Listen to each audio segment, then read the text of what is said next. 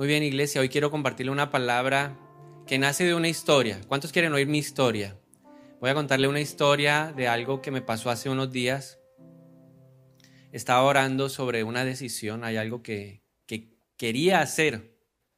Y puse quería porque todavía no estoy seguro si lo debo o no lo debo hacer. Y cuando uno le pide a Dios algo o cuando uno está orando por algo, uno tiene una expectativa. Amén.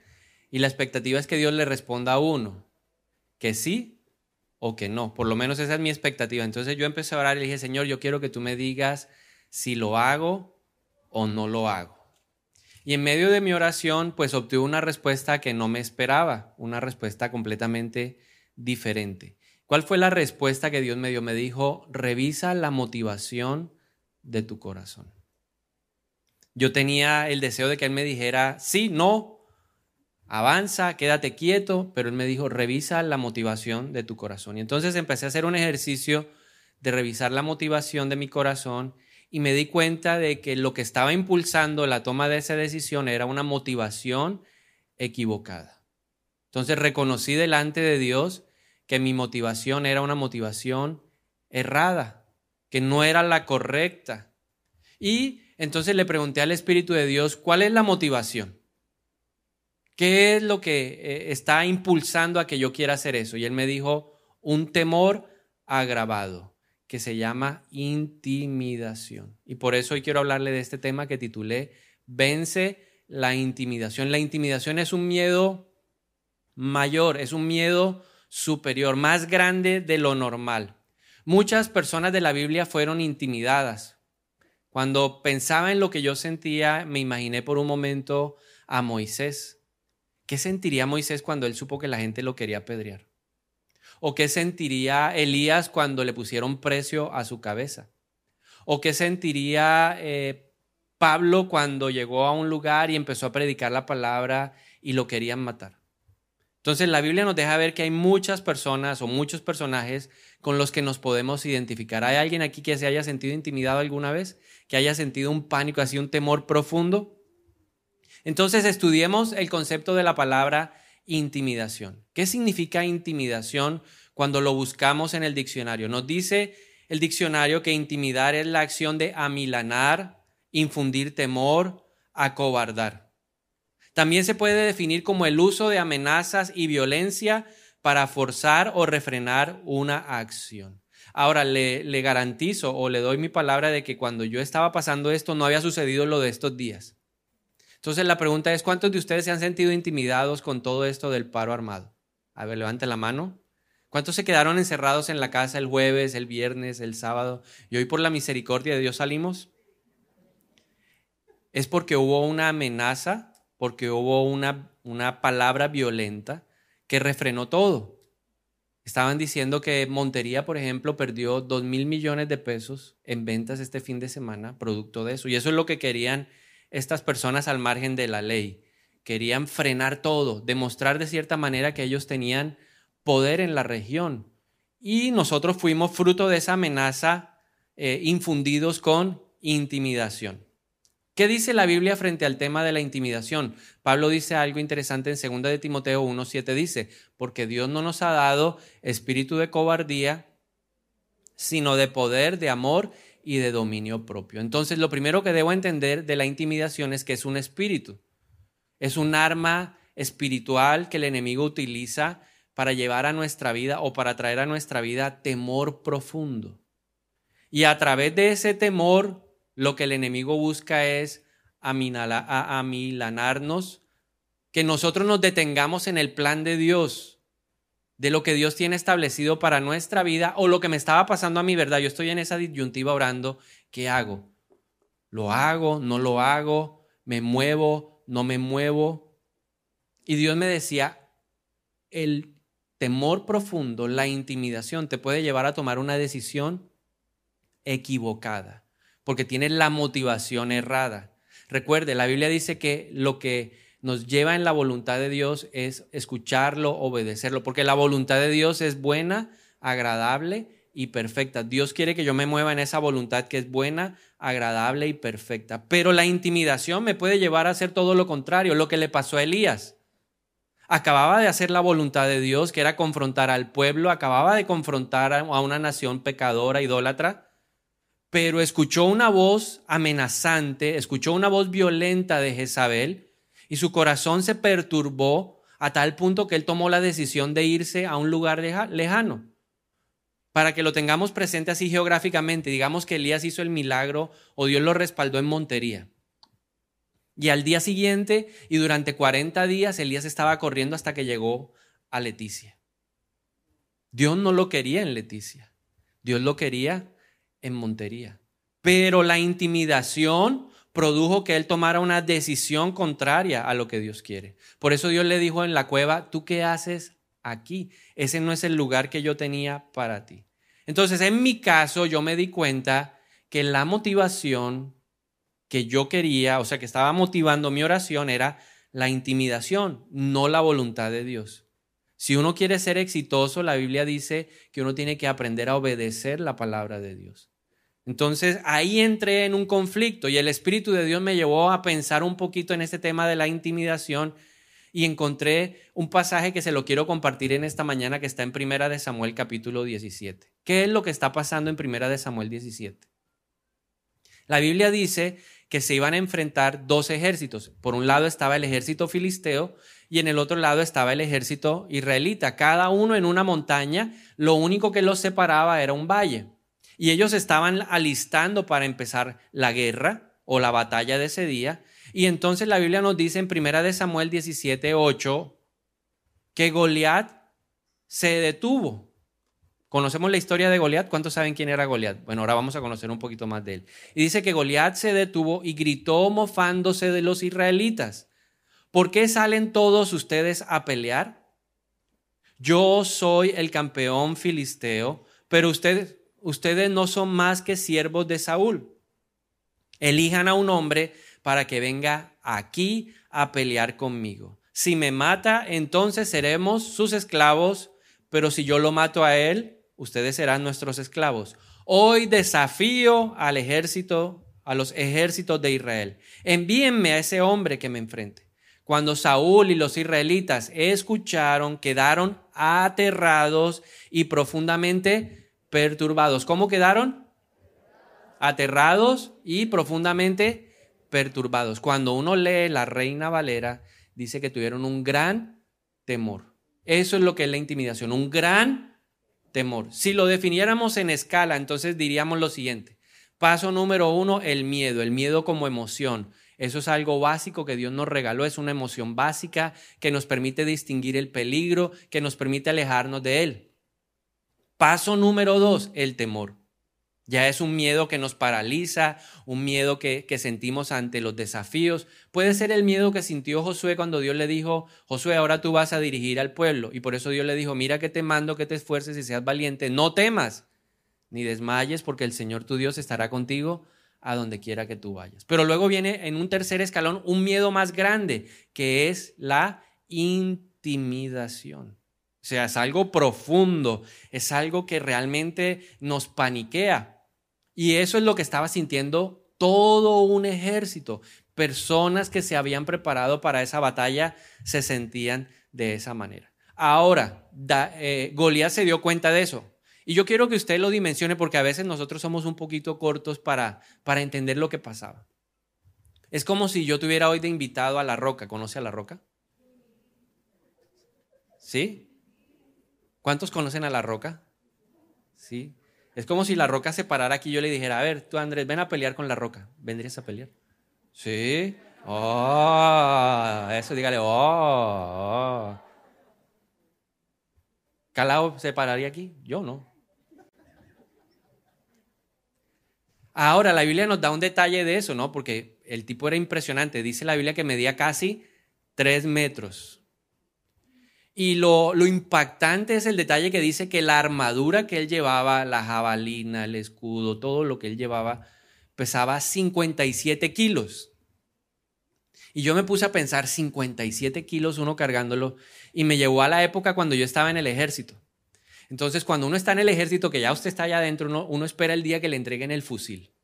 Sí, yo esperaba con ansias el fusil. El día que me entregaron el fusil, me di cuenta que ese coso pesaba. Y entonces después nos dijeron, el fusil pesa 7 kilos. Tú no tenías que llevar el fusil, terciarlo, levantarlo, 7 kilos. Y luego nos entregaron las cartucheras donde uno metía a los proveedores y esa cartuchera pesaba como 4 kilos. O sea que en total uno llevaba, balsito, balsito, 11 kilos. Y yo me sentía limitado. Y este tipo movía 57 kilos con una facilidad impresionante. Y todo eso lo sabe uno que está en la batalla. O sea que los soldados israelitas sabían de la dimensión del tipo que había frente a ellos. Y así lo hacía, ¿no? Entonces mañana, tarde salía, ¿quién me va a desafiar? ¿Quién es el que me va a enfrentar? Si yo los venzo, ustedes son mis esclavos. Si ustedes me vencen, nosotros seremos sus esclavos. Y ahí en medio de esa historia hay un papá que tiene tres hijos en la batalla, que es Isaí. Isaí es el papá de David. Entonces David tiene tres hermanos en esa batalla. Y el papá está preocupado y le dice, David, deje las ovejas, vaya a donde sus hermanos y llévele comida. Y entonces le, le preparó la zarapa y se llevó, se fue para allá y llegó allá. Cuando él llega allá, pues él nota que la atmósfera del lugar está contrariada.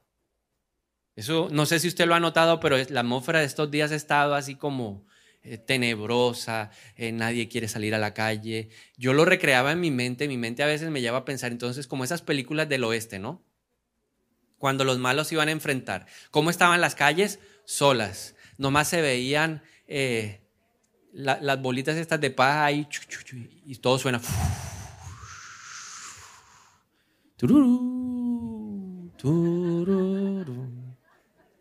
Así me lo imaginé yo. Y así están las calles, esperando el momento, ¿cierto? Y así estaba todo en, Israel, en el campamento israelita, cuando llegó David. Entonces David llegó a preguntar por sus hermanos, pero mire lo que dice la palabra de Dios. Mientras él preguntaba por los hermanos, dice primera de Samuel 23, 25, que mientras hablaba con los soldados, Goliat, el campeón filisteo, salió de entre las tropas filisteas. Y en ese momento David lo escuchó gritar sus ya acostumbradas burlas al ejército de Israel. Tan pronto como las tropas israelitas lo vieron, comenzaron a huir espantados. O sea que David no solamente oyó, sino eh, pudo observar la reacción de las palabras. Y mire lo que decía la gente, ¿ya vieron al gigante?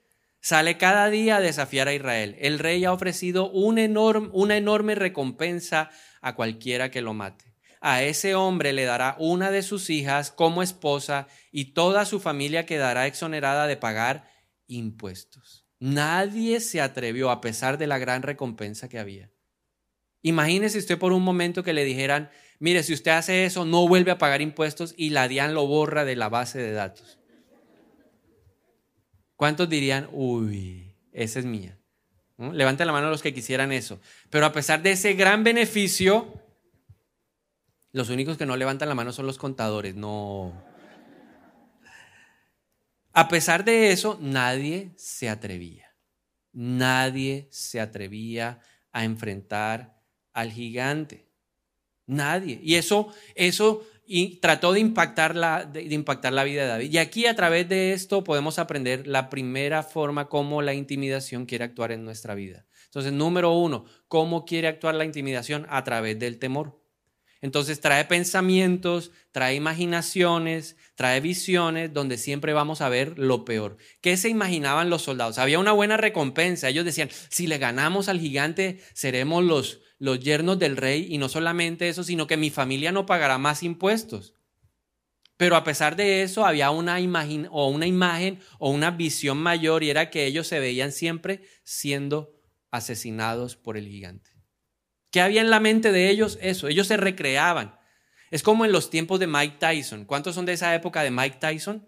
¿Sí? Entonces, uno en las, peleas de boxeo de Mike Tyson, uno no esperaba que si le ganaban o no, uno esperaba es quién aguanta más a Mike Tyson. Y me acuerdo una vez una pelea que yo eh, puse el canal y fui al baño porque me dio preciso a esa hora por ir al baño y cuando regresé ya se había acabado la pelea. Un solo golpe y se acabó. Entonces, eso intimida. Mike Tyson intimidaba a los contrincantes. Nadie se atrevía a enfrentarlo porque decía, no, ¿cuánto voy a aguantar? La gente decía, te damos 100 mil dólares, un millón de dólares, 10 porque aguantes 10 segundos. Y aquí todos se imaginaban eso, que iban a perder con el gigante. Ahora, ¿cuáles son los, temores frecuentes que utiliza el enemigo para, para eh, darnos intimidación. Entonces, en primer lugar, el temor al hombre.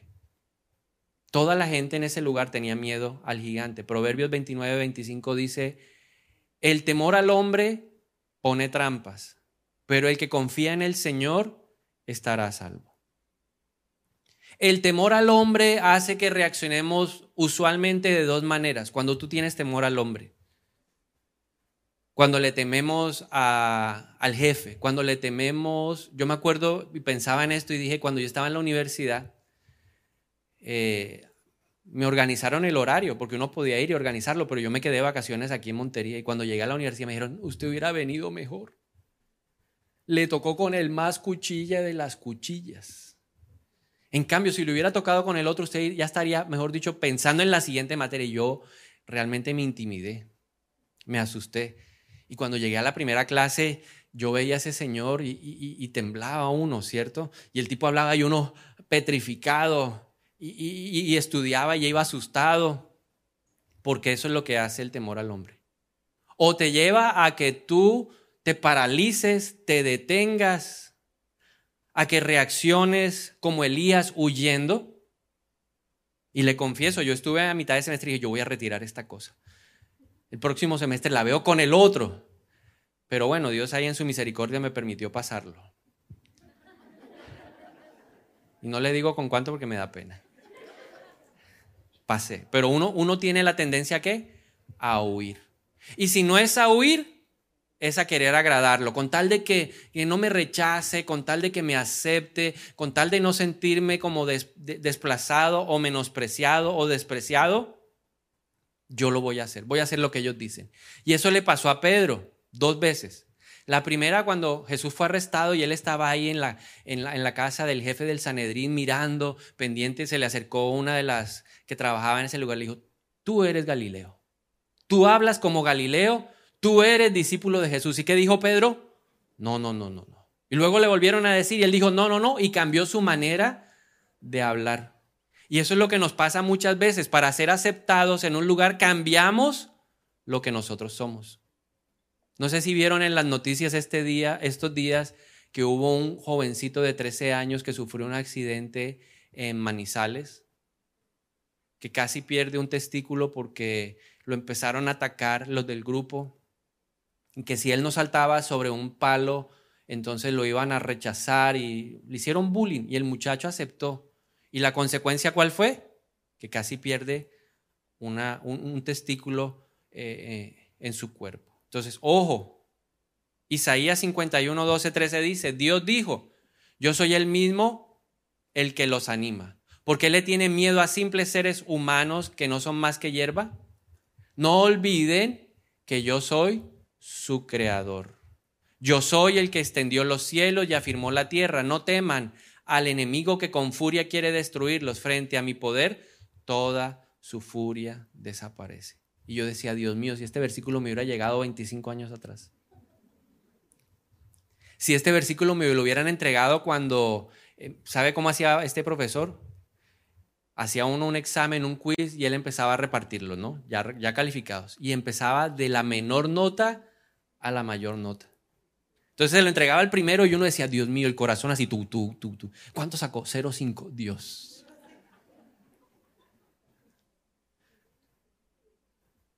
Luego uno. Luego uno, cinco. Y saber que el nombre de uno ya íbamos en dos y uno, no estoy en la lista todavía. Cuando uno veía, tres. ¿Le ha pasado ese tipo de intimidación?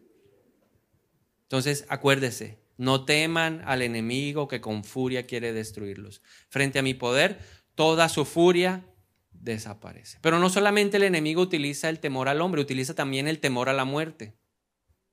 Por eso ninguno de ellos se atrevía a desafiar y a enfrentar al gigante, porque ellos tenían temor a eso. Hebreos 2.15 dice, únicamente de esa manera el Hijo podía libertar a todos los que vivían esclavizados por temor a la muerte. O sea que la muerte, el temor a la muerte nos esclaviza. ¿Por qué estamos encerrados en estos días? ¿Por temor a qué? A la muerte. Millones, no fueron dos, tres que estuvimos, millones Si sumamos Montería, Cincelejo, si sumamos CRT, Planeta Rica, eh, Valencia, Tierra Alta, ¿cuántos daremos? Un buen número. Poquitos, miles tuvieron a millones contra las cuerdas por el temor a la muerte. Pero no solamente el temor a la muerte utiliza el enemigo, utiliza el temor al fracaso o a repetir un fracaso. Hace un par de años unos pastores amigos nos llamaron y nos pidieron a mi esposa y a mí que si podíamos hablar con una pareja que había tenido una pérdida de un bebé. Porque ellos estaban muy desanimados, muy tristes y, les habían dicho que no querían volverlo a intentar. Entonces nosotros hablamos con ellos porque tenemos experiencia. Cuando nosotros perdimos nuestro primer bebé fue duro, pero reintentarlo fue más duro. No sé si alguna vez usted se ha tenido que enfrentar a ese sentimiento de voy a volver a fracasar otra vez. Voy a volver a fracasar otra vez. Y yo iba a las citas médicas con Ana Milena y me acuerdo la primera que el Señor nos llevó, fuimos a Medellín a hacernos todo un estudio y yo sentado en esa silla, las manos me sudaban y el doctor en silencio y el tipo haciendo la ecografía y yo, Dios mío, ¿qué, qué pasará? Todo era terror. Cuando el doctor termina y dice, todo está bien. Tienen que volver en un mes. Fueron nueve meses. Nació mi hijo y fueron nueve meses sufriendo el temor al fracaso. ¿Qué más utiliza el enemigo? El temor a lo desconocido para infundirnos intimidación, un gran miedo. Cuando llegó todo esto de la pandemia, llegó un gran miedo, ¿cierto? Esto nadie sabía cómo era, nadie sabía cómo enfrentarlo, que nada, no había vacunas, todo el mundo resguardado, ¿cierto? Alguien en un auditorio hacía ¿Y qué pasaba? ¿Cuántos se sintieron intimidados por el estornudo del vecino? Y uno salía corriendo de ese lugar. ¿Por qué? Porque estábamos intimidados por lo desconocido. Proverbios 3.7 dice, no te dejes impresionar por tu propia sabiduría. ¿Y por qué compartí este versículo? Porque hubo gente que con todo esto de la pandemia nos tocó empezar a trabajar con las, las plataformas. Y entonces me encontraba con alguien y me decía, eh, ¿por qué no estás estudiando? Es que no, no, a mí eso de las plataformas, eso a mí me, me intimida. Yo no las sé manejar, especialmente ciertas personas que nunca habían tenido tanto contacto con la tecnología o con el computador. ¿Cuántos de ustedes sufrieron con la tecnología? Y el Zoom y cómo se hace. Ay, Dios mío. Y, no me oyen, no me oyen. Más de uno nos intimidó el Zoom, el Google Meets y todas esas cosas nos intimidó. Pero el Señor dice, no te dejes impresionar por tu propia sabiduría. Entonces, número uno, la intimidación usa el temor.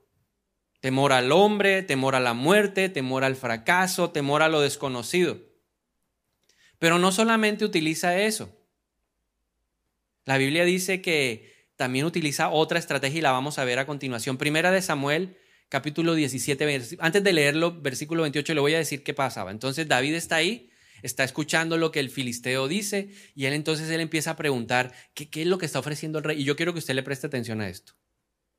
La gente a quien oía a Goliat. Pero David no estaba oyendo las palabras de Goliat. David estaba concentrado en qué fue lo que ofreció el rey.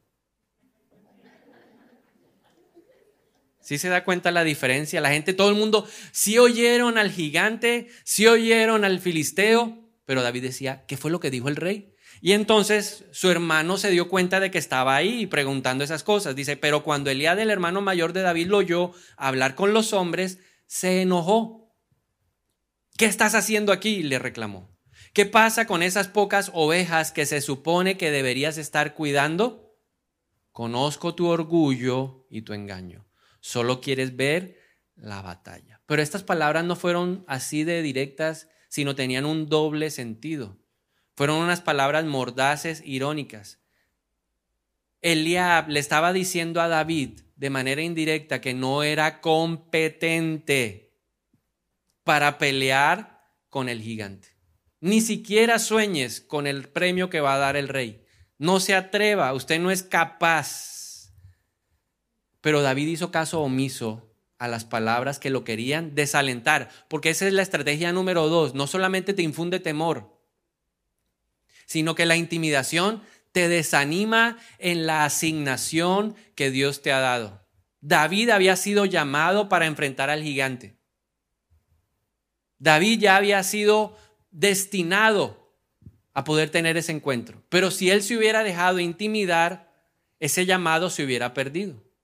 Por eso la motivación es muy importante a la hora de hacer las cosas. Si tienes la motivación correcta, que es la palabra de Dios, serás empoderado para llevar a cabo ese llamado. Pero si lo haces con la motivación equivocada, vas a fallar. Es lo que Dios me decía a mí. Por eso Dios no me dijo ni sí ni no, me dijo revisa primero la motivación, quita la intimidación y luego yo te voy a decir cuál es mi voluntad, porque mi voluntad es buena, agradable y perfecta. Entonces David quitó de su alrededor esa atmósfera de intimidación y empezó cuál es la voluntad de Dios, cuál es la voluntad de Dios. Y entonces ese interés que tenía David llegó a oídos de Saúl. ¿Quién había ofrecido a, una de sus hijas y había ofrecido quitarle el impuesto? El rey. Entonces le dicen, hay alguien que está interesado en, la tarea, hay alguien que no se ha dejado intimidar. Y entonces llevaron a David a donde Saúl y Saúl le dijo lo siguiente. Primera de Samuel 17, 32 al 33. Dice, David le dice, no se preocupe por este filisteo, yo iré a pelear contra él. Y las palabras de Saúl, no sea ridículo. No hay forma de que tú puedas pelear contra este filisteo y ganarle. Eres tan solo un muchacho y él ha sido un hombre de guerra desde su juventud. La pregunta es, ¿querían derrotar al filisteo? Estaban buscando a alguien y ahora Saúl estaba qué? Desanimando a David. Pero David no se dejó. Y creo que todos hemos leído la historia en algún momento y sabemos cómo terminó. Sabemos que David derrotó al gigante, no con la armadura que le puso Saúl, porque le quedó grande, le quedó pesada.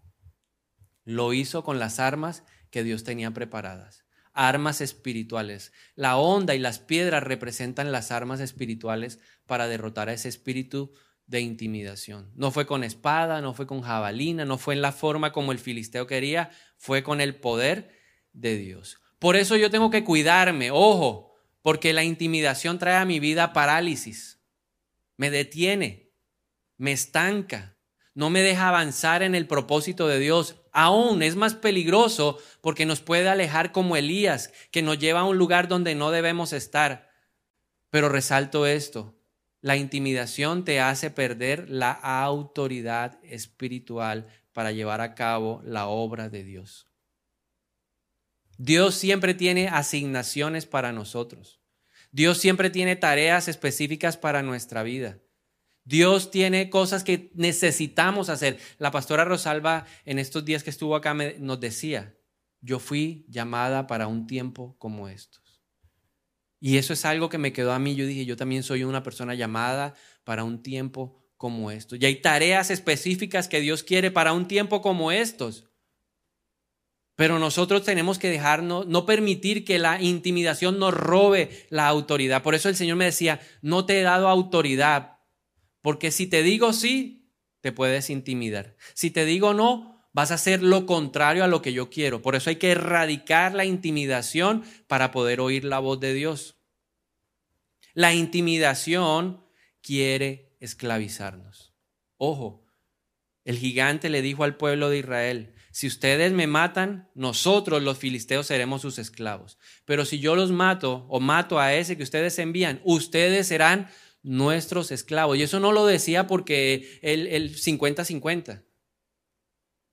Él lo decía porque él creía que en el 100% de probabilidades él iba a ganar. Y eso es lo que la intimidación nos dice. ¿Qué es lo que la intimidación quiere?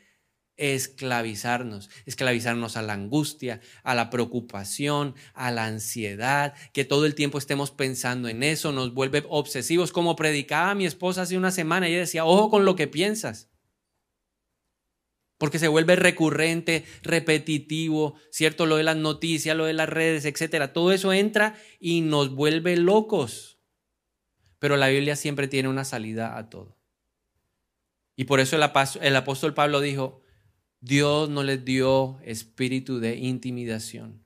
Dios no les dio un espíritu de gran temor. Dios les dio otras cosas. ¿Qué cosas nos dio el Señor para enfrentar a la intimidación? Nos dio tres cosas.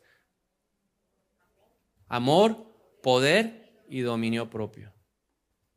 Repítalas conmigo, diga, Dios me dio amor, poder, dominio propio. Vamos a repetirlas porque necesitamos tenerlas bien presentes. Dios nos dio amor, poder y dominio propio. Esas tres cosas Dios nos las dio para enfrentar a la intimidación.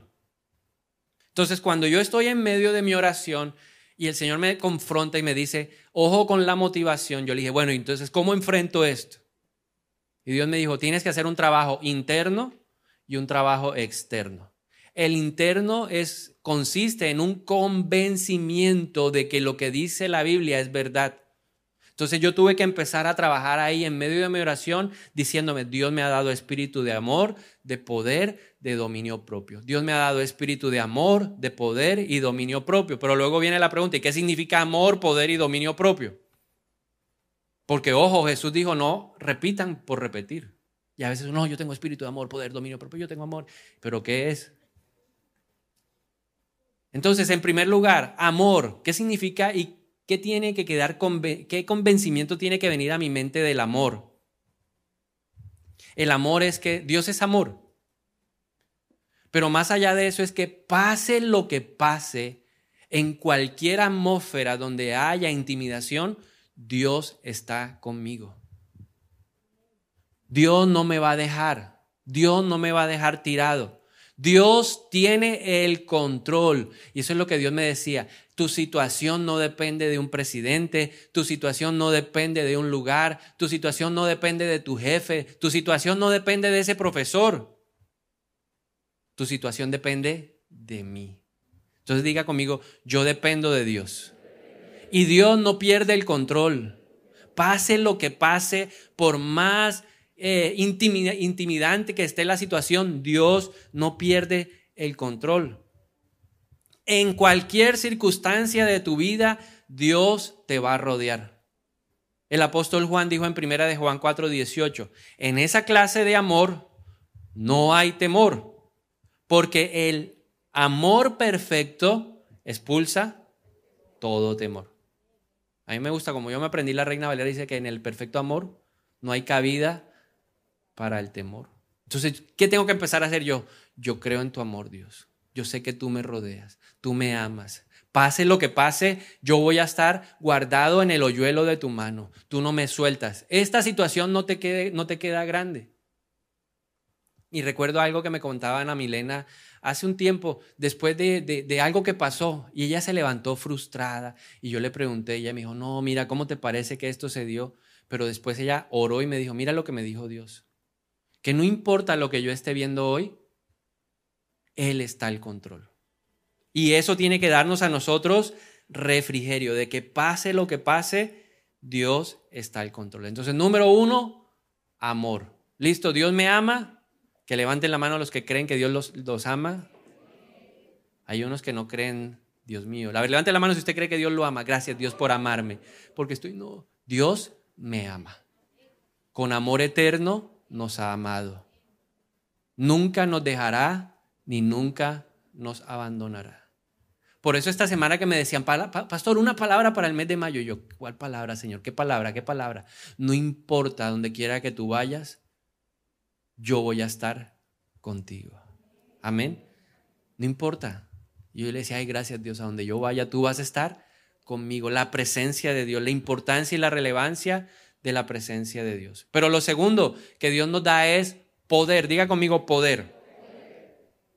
Poder en el original viene de la palabra dunamis, dinamita. Entonces Dios nos da poder. ¿Para qué nos da Dios poder? Poder para llevar a cabo la tarea que Él nos asigne. Dios nos da poder para enfrentar al enemigo. Poder para enfrentar la intimidación. Por eso Jesús dijo, mire, señales más grandes que las que yo hice harán los que creen. En mi nombre echarán fuera demonios. Y hoy le quiero decir que la intimidación es un demonio. Lo que se ha estado moviendo en Colombia, en las calles, en las ciudades, es un demonio, es un demonio. Pero nosotros tenemos que poder en el nombre de Jesús para reprenderlo. Yo me paré y dije, voy a reprender esa cosa inmunda que está en mi corazón, en mi mente, que me tiene atormentado, que me hace temblar, que me estremece, que me hace imaginarme el peor escenario, que me hace, sí, y eso, eso ha estado presente en mi vida. Imagínese, Dios me regala una beca para ir a estudiar afuera. ¿Y cuál era mi pensamiento? Yo me veía debajo del puente de Londres, el London Bridge, pidiendo limosna. Ese era mi pensamiento, esa era mi imaginación. Yo me imaginaba ya, y para colmo, el enemigo es tan salvaje con uno que yo vi un video, sacaron una noticia en el, en el noticiero, y entonces en Londres tal, y aparece un tipo con un cartel así que decía sin hogar, homeless. Y yo me identifiqué con el loquito ese, yo me identifiqué con el tipo ese, y yo dije, así voy a estar yo. Porque tenía qué? Miedo, pero no miedo cualquiera, era un gran miedo, estaba intimidado. Me sentía petrificado, yo no me quería ir. Fue que Dios me dio una palabra y dije, esa es la palabra que me motivó. Una palabra que me dio poder. Y lo tercero, dentro de ese convencimiento interno, es el dominio propio. Hay gente que tiene demonio propio y hay otros que tienen dominio propio. Pregúntele al de al lado, ¿tú qué tienes? ¿Demonio propio o dominio propio?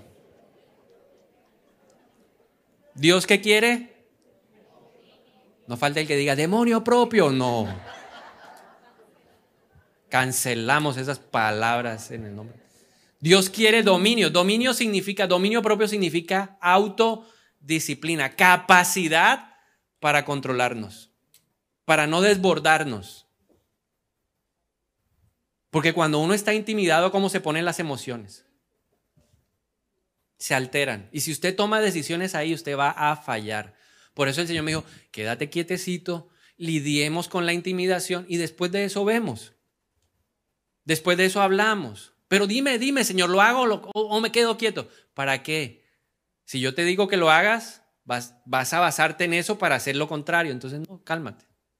Entonces yo entendí que tengo que aprender a qué? A controlar a decirle a mi alma, ¿por qué te abates? Cálmate. Tomar decisiones, lo que decía mi esposa, dejar de ver los cuatro noticieros. Ella nunca les dijo, pero estaba predicando de mí. ¿Qué haces? No, aquí viendo Twitter. Yo fui inspiración, hoy le digo, yo fui la fuente de inspiración de ella. Y en esa predica todo me caía a mí. Ella me decía, ¿cuántos noticieros te viste ayer? Yo, no, solo semana, cambio, portafolio, la encuesta tal, la encuesta tal, la encuesta tal. Hay que estar enterado, pero no al exceso, ¿no? Entonces, dominio propio. Controlar las emociones, controlar los pensamientos, controlar la voluntad, porque el Espíritu Santo nos da dominio propio. Sí tenemos la capacidad de controlarlo, pero tenemos que ejercerlo y todo eso es interno. Entonces, ¿qué hay que hacer? Convencerme del amor de Dios. ¿Qué hay que hacer? Tengo poder para enfrentar al enemigo. ¿Qué hay que hacer? Dominio propio. Ese es el trabajo interno, pero hay un trabajo externo y fue el que hizo David. Primera de Samuel 17, 45 al 48. ¿Verdad? Entonces Saúl le dice, bueno, vaya y enfréntelo. Y David coge la, las piedras, coge la onda y el filisteo viene y dice, ay, ¿qué soy yo un perro para que tú vengas con eso? Y David le respondió lo siguiente, tú vienes contra mí con espada, lanza y jabalina, pero yo vengo contra ti en el nombre del Señor de los ejércitos celestiales, el Dios de los ejércitos de Israel, a quien tú has desafiado. ¿A quién desafió? A David. La intimidación a quién está desafiando? Al propósito de Dios en nuestra vida. No es cualquier cosa lo que la intimidación está desafiando. Está desafiando la asignación, la tarea que Dios te ha encomendado para un tiempo como estos. Yo quiero decirle que hace ocho días yo sufrí. Si usted vino a las nueve, yo sufrí cuando mi esposa, ta, ta, ta, yo, uy, Dios, uy, uy, uy, uy, uy. Pero ella me decía, Dios me dijo que me había escogido para un tiempo como estos. Y si no lo hacía yo, levantaban a otro. Y perdía yo la oportunidad de hacerlo. Y eso fue lo que David dijo. Si no lo hago yo, viene otro. Y se lleva la bendición. Entonces mira el de lado y dígale, te toca hacer lo que Dios quiere que tú hagas. Si no, otro se lleva tu bendición. ¿Cuántos quieren la bendición de Dios? Pero hay que pelearla. Hay que pelearla. Hay que batallarla. Lo que yo le decía a esa pareja, sí, listo, fracasaste y entendemos tu dolor y te levantamos en tu dolor, pero levántate y ve y pelea otra vez. Muchos saben que nosotros como pareja tuvimos problemas, no podíamos quedar en embarazo. Pero un día yo le dije a mi esposa, ¿sabe qué? Si no llegan los hijos porque Dios no quiere, pero que no se diga que yo no lo intenté, que no se diga que yo no la peleé, que no se diga que yo no la luché. Ellos no me van a poder, hoy mis hijos me miran y no me pueden decir, no, papá, usted no la intentó. Sí, la intenté, la luché una, dos, tres, cuatro, cinco, seis, siete, ocho veces, ya no, no me acuerdo cuántas veces. Y no saben las batallas que vivimos. El día que escriba un libro lo voy a contar y espero que usted la compre.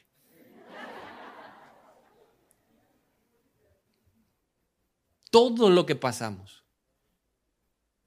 Batallas que uno dice, aquí está el enemigo ensañado, pero nosotros seguimos ahí creyéndole a Dios. Por eso David le dijo, tú vienes contra mí contra, con eso, pero yo vengo contra ti en el nombre del Señor. Y luego le dice, hoy el Señor te conquistará y yo te mataré y te cortaré la cabeza y luego le daré los cadáveres de tus hombres a las aves y a los animales salvajes. Y todo el mundo sabrá que hay un Dios en Israel.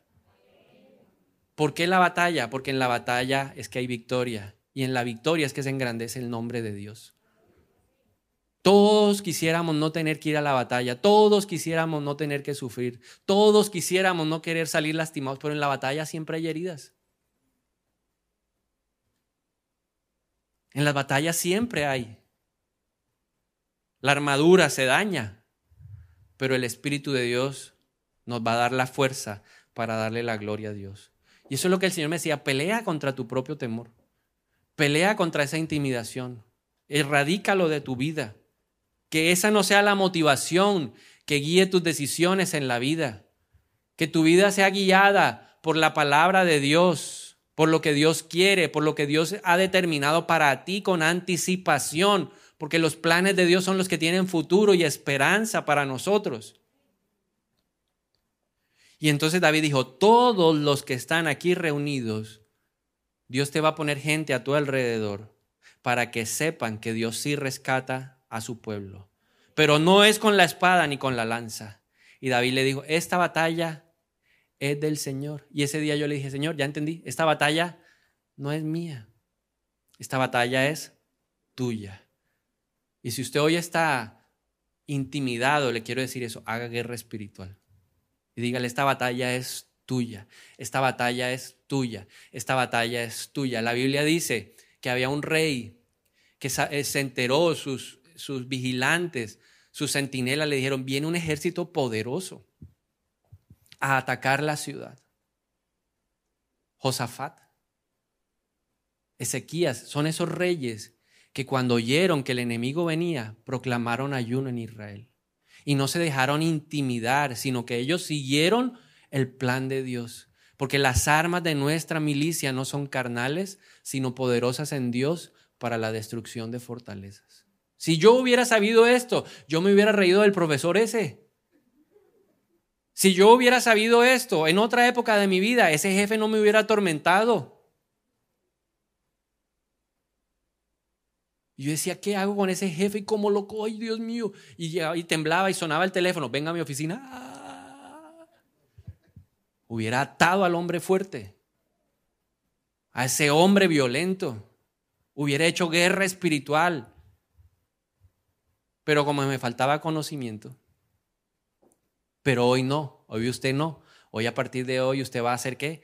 Guerra espiritual. Cuando el profesor empieza a ponerse ahí muy quisquilloso, usted va a hacer guerra espiritual. Ahora mismo, ato al hombre fuerte. Ese que me quiere poner ahí el punto cero se va en el nombre de Jesús. Más de uno se identificó conmigo, ¿no? Entonces yo lo quiero animar a que no se deje llevar por la intimidación. Más bien creámosle a Dios que tiene cosas buenas para nuestra vida. Pero en esta, en esta mañana, en esta jornada, yo quiero terminar orando por aquellos que dicen, yo estoy intimidado. Si yo quiero ayudarlo, yo quiero, eh, ya, ya yo pasé un pedacito del proceso, entonces de pronto lo puedo ayudar hoy para que usted empiece a caminar y a decirle, tú vienes contra mí con espada, lanza y jabalina, pero yo vengo contra ti en el nombre del Señor. Si usted es uno de ellos, le invito a que se ponga de pie.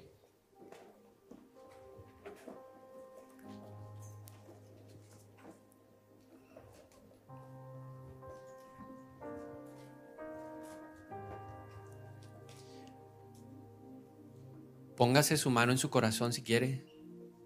La expresión de la angustia. La expresión de la ansiedad, del afán. Señor, y hoy oramos para que tú nos permitas ver si la si las últimas semanas, días hemos estado rodeados, Señor, de esta atmósfera y lo reconocemos que sí peleas, amenazas, gritos de violencia. En el último tiempo, Señor, en nuestra nación, ese es el espíritu que ha predominado. Hay un espíritu que no nos quiere dejar salir de nuestra casa. Hay un espíritu que nos tiene amedrentados. Ese espíritu está suelto el espíritu de lo desconocido, de lo que vendrá más adelante para Colombia. Y eso sí ha hecho mella en mi vida, Señor. Yo reconozco en el nombre de Jesús que el temor a la muerte, el temor a lo desconocido, el temor a la carencia, a perderlo todo, el temor al hombre, ha estado ahí tocando la puerta. Y hoy te pedimos perdón, porque hemos sido como el pueblo, guerreros que se ahuyentan, que se asustan ante los gritos de ese gigante, Señor. Hoy te pedimos perdón porque tú no nos diste ese espíritu de cobardía. Ese no fue el espíritu que tú nos diste. Tú nos diste un espíritu diferente. Perdónanos por aceptar, por albergar, aún por ser renuentes a obedecerte, Señor. Y seguimos buscando la fuente que nos martiriza, nos martilla la mente. Perdónanos porque hemos aceptado que ese espíritu de exageración, de tergiversación gobierne nuestra mente y nuestro corazón. Te pedimos perdón por la pasividad espiritual, por quedarnos ahí sentados, por aceptar que el gigante hable mañana, noche, a toda hora, Señor, porque no hemos sellado nuestros oídos a esas palabras negativas porque aún la seguimos alimentando a través de lo que leemos, de lo que vemos, Dios. En el nombre de Jesús hoy te pedimos perdón. Porque no hemos cuidado nuestra vida espiritual. Porque hemos sido negligentes. Hemos sido displicentes, apáticos. Y todo lo queremos llevar al plano natural, pero se nos olvida que es el hombre espiritual el que lo discierne todo. Por eso a esta hora yo me humillo delante de ti y te pido perdón en el nombre de Jesús por aceptar, por considerar siquiera esos pensamientos de mal y no de bien. Perdónanos Dios en el nombre de Jesús por darle más valor, más peso a la palabra del hombre que a tu palabra. Perdónanos porque nos hemos dejado llevar por lo que el hombre dice, porque le hemos creído al hombre y tu palabra dice, maldito el hombre que confía en el hombre. Y porque esa palabra de hombre nos ha llevado a retroceder o esa palabra de hombre nos ha llevado a ser transformados y ajustarnos a lo que el hombre está pidiendo. Perdónanos Dios. Porque tu palabra dice que no debemos temerle al que puede destruir el cuerpo. Y le hemos dado trascendencia a la muerte. Deberíamos decir, como dijo Pablo, para mí el, vivir es Cristo, pero el morir es ganancia. Perdónanos porque cuando decimos tengo miedo a lo que viene es porque estamos creyendo en nuestra propia capacidad y no en tu capacidad, Dios. Perdónanos, perdóname hoy Padre, en el nombre de Jesús. Porque eso ha estado en mí, gobernándome, dirigiéndome. Porque he querido tomar decisiones motivado erradamente en el nombre de Jesús. Pero yo hoy me levanto y me revisto del poder de lo alto. Hoy confío en tu amor, hoy confío y sé que estoy revestido de amor hoy en este lugar. Un manto especial de amor en mi vida, diciéndome, yo te amo, yo siempre te he amado, siempre te sustentaré con la diestra de mi justicia. No importa a dónde yo va, a donde tú vayas, yo estaré contigo. Y empiezo a descansar en tu amor que Dios no me va a dejar solo, Dios no me va a abandonar, que Dios no ha perdido el control, Dios tiene el control, tiene el control en mi casa, Dios tiene el control en, en, mi familia, Dios tiene el control en esta ciudad, Dios tiene el control en toda esta región.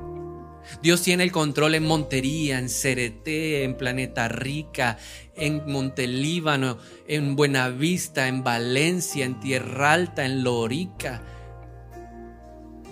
Dios tiene el control en Arboletes, en Apartadó, en Turbo, en Necoclí, en Nechí.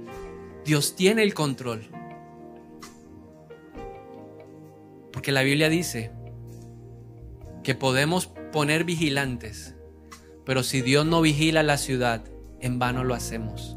Y por eso más bien en vez de estar asustados, hoy oramos en el nombre de Jesús para que Dios envíe ángeles.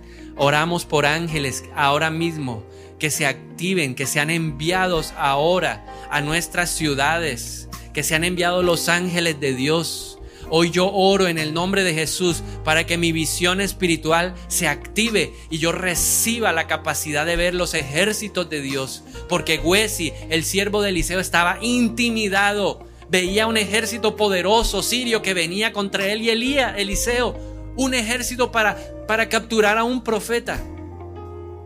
Pero el profeta salió confiado y dijo, Huesi, mayor Mayores son los ejércitos que están con nosotros. Mira ahora. Y el siervo, al siervo se le abrieron los ojos y vio carros de fuego, carros del cielo, ángeles que han desenvainado su espada y nosotros creemos a esta hora en el nombre de Jesús que los ángeles del Señor son enviados, son movilizados. Jehová Sabaoth se levanta en esta mañana y empieza a pelear la batalla espiritual contra este demonio inmundo de intimidación que ha venido para atormentarnos, que ha venido para debilitarnos, que ha venido para entorpecer la obra de Cristo en nuestra vida. Por eso hoy en el nombre de Jesús revestido de ese poder de lo alto, revestido del cinturón de la verdad, de la coraza de justicia, de las sandalias para anunciar el apresto de la paz, el yelmo de la salvación, el escudo de la fe y la palabra, la espada me levanto y reprendo de mi vida en el nombre de Jesús ese demonio inmundo de intimidación, ese demonio que me atormenta, ese demonio que me oprime, ese demonio que me asfixia, ese demonio que me agota, ese demonio que me dice todo va a terminar mal, vas a terminar muerto, se va de mi vida fuera, fuera, en el nombre de Jesús. Yo renuncio a ese espíritu inmundo. Atamos a todo hombre fuerte de violencia, a todo hombre fuerte que está actuando, operando en esta región, que quiere impedir, Señor, que nosotros hagamos lo que tenemos que hacer. Lo atamos, lo encadenamos. Hoy atamos a ese principado, a ese demonio inmundo de Jezabel. Lo atamos en el nombre de Jesús y reprendemos a ese espíritu de intimidación. Échelo fuera de su vida. Yo lo echo fuera de mi vida. Yo lo echo fuera de mi casa. Yo lo echo fuera de la iglesia. Yo lo echo fuera de esta ciudad. Ahora mismo se va en el nombre de Jesús. De los aires se mueve, se quita, es removido en el nombre poderoso de Jesús. No es con espada, no es con ejércitos. Él pudo venir con amenazas. Él pudo venir con panfletos. Él pudo venir con disparos pero nosotros venimos contra ese, ese demonio inmundo en el nombre del Señor, de los ejércitos celestiales. Y ahora mismo en la autoridad de Cristo lo derribamos. Hoy nuestra piedra es la alabanza y la adoración. Y nosotros lo derribamos. Así como Gedeón derribó a un ejército poderoso simplemente cantando. Nosotros lo derribamos y proclamamos a través de nuestro cántico libertad, liberación en el nombre de Jesús. Las cadenas que ataban a esta región de ese espíritu caen por tierra ahora en el nombre de Jesús. Y declaramos a esta hora que todos nuestros enemigos huyen. Le ordenamos a esos demonios que huyan, a esos hombres que son usados por el enemigo, a que huyan, retroceden ahora. Envía, Padre, en el nombre de Jesús, vigilantes, ángeles. Y yo le animo a que usted pida ángeles. Dígale, Señor, envía ángeles. Padre, en el nombre de Jesús, envía ángeles que acampen a mi alrededor. Ángeles que vayan por mis caminos, que estén en mi casa, que estén en todos los lugares a donde yo vaya, en el nombre de Jesús. Y renunciamos a la angustia, renunciamos al temor, al miedo. Ahora mismo salen. En el nombre de Jesús, respire profundo. Respire profundo.